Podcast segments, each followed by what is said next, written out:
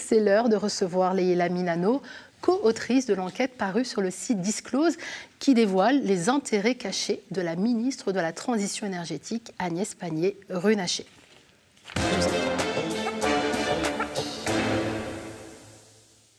Agnès Pannier-Runacher, euh, alors euh, oui, je vais me retrouver dans mes notes. Vous connaissez bien Agnès hein, euh, Pannier-Runacher, ancienne ministre déléguée chargée de l'industrie, désormais ministre de la Transition énergétique.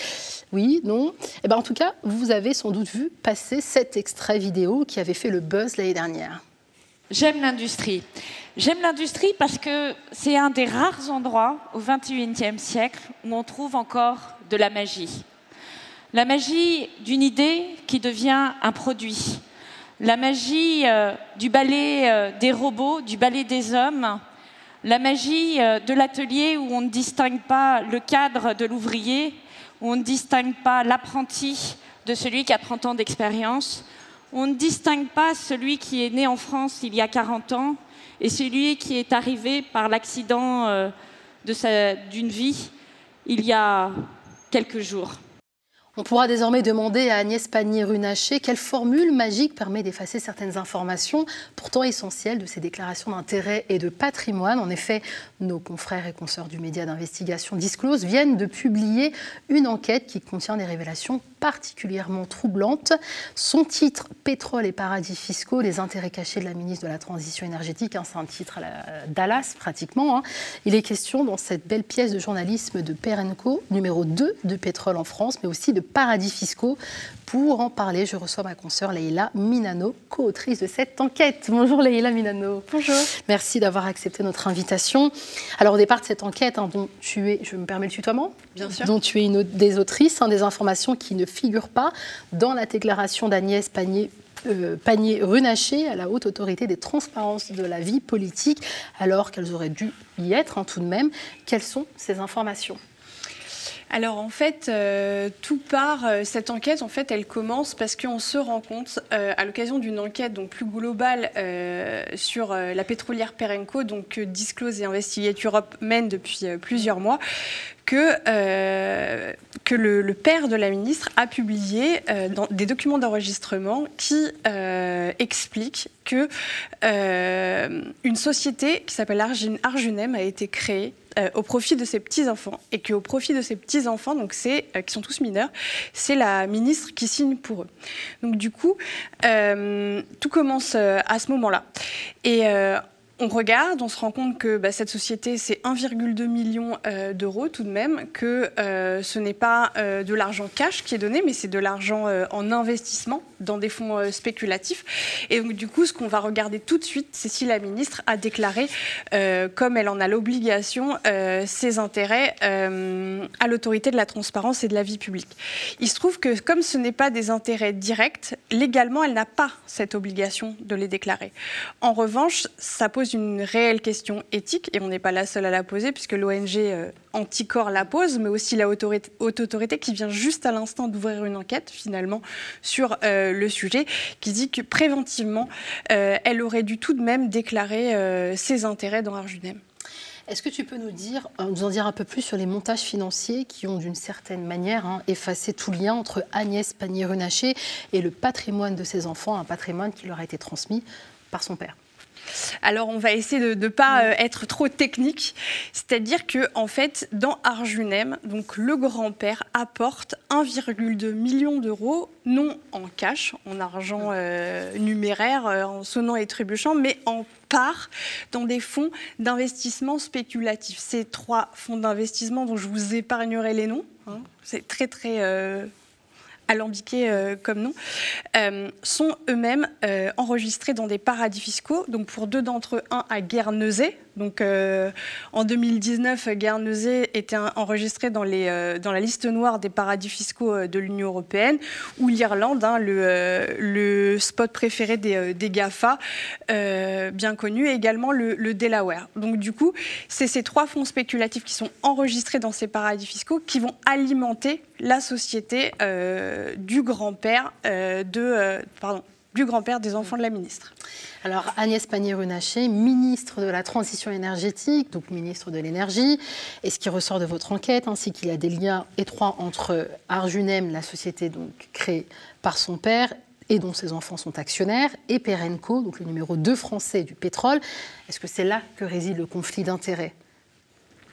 Alors en fait, euh, première chose, c'est la question de, avant même sa présence euh, au ministère de la Transition énergétique, elle était déjà euh, au ministère de l'économie en 2018 et déjà au ministère de l'Industrie en 2020. Donc déjà, elle avait déjà fait le choix de ne pas déclarer Arjunem, même en prévention, même si elle n'avait aucune obligation légale.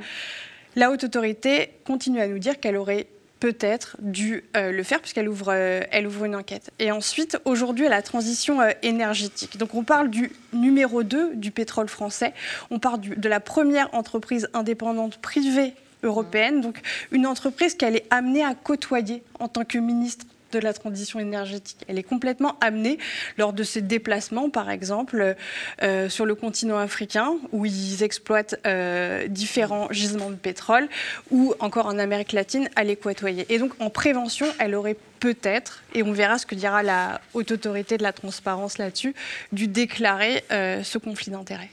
Alors Agnès Pannier-Runacher indique que Perenco opère en dehors des frontières de la France et que du coup, elle n'a pas traité de dossier qui concerne cette société. Aujourd'hui, euh, alors déjà, euh, c'est pas aussi euh, c'est pas aussi simple que ça. C'est-à-dire que euh, Perenco opère dans 14 pays dans le monde. C'est une entreprise qui est enregistrée en France, donc qui a son siège à Paris. Et donc du coup, c'est une entreprise franco-britannique. C'est pas juste une entreprise très lointaine. Ça veut dire que ces gisements de pétrole, ils sont par exemple en mer du Nord, au Gabon, mais elle est parfaitement enregistrée en France et donc la ministre peut complètement, euh, à l'occasion de son travail, être amenée à croiser euh, les dirigeants de Perenco. Ouais. Alors en tout cas d'un point de vue moral, parce que d'un point de vue légal, elle se défend d'avoir transgressé euh, les règles, mais d'un point de vue moral, on ne peut être que choqué que les enfants d'un membre de notre gouvernement soient directement bénéficiaires de fonds qui se trouvent dans des paradis fiscaux. Effectivement, ça, ça pose question. Euh, on est sur une ministre du gouvernement qui, euh, a priori, doit avoir un comportement euh, exemplaire.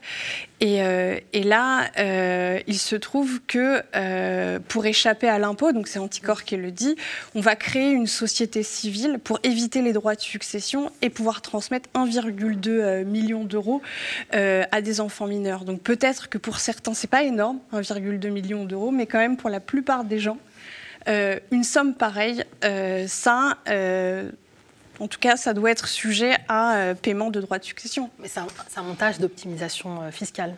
C'est ça, c'est Anticor donc, qui le dit très clairement. Donc c'est un montage d'optimisation fiscale pour éviter de payer les droits de succession. Et donc qui reste légal. Par contre, c'est tout à fait légal, oui.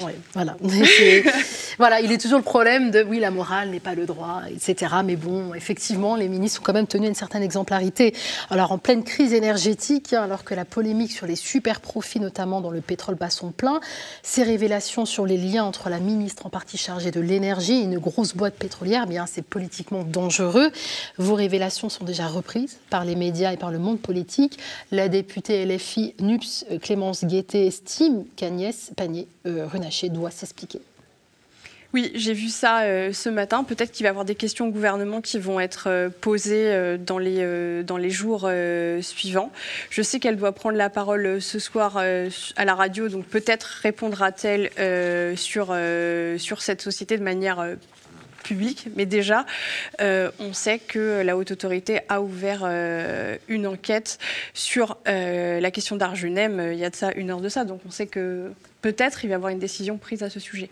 En tout cas, cette histoire montre hein, que la loi sur la transparence de la vie politique n'est pas parfaite. Il y a des failles dans lesquelles les élus et les ministres peuvent s'infiltrer.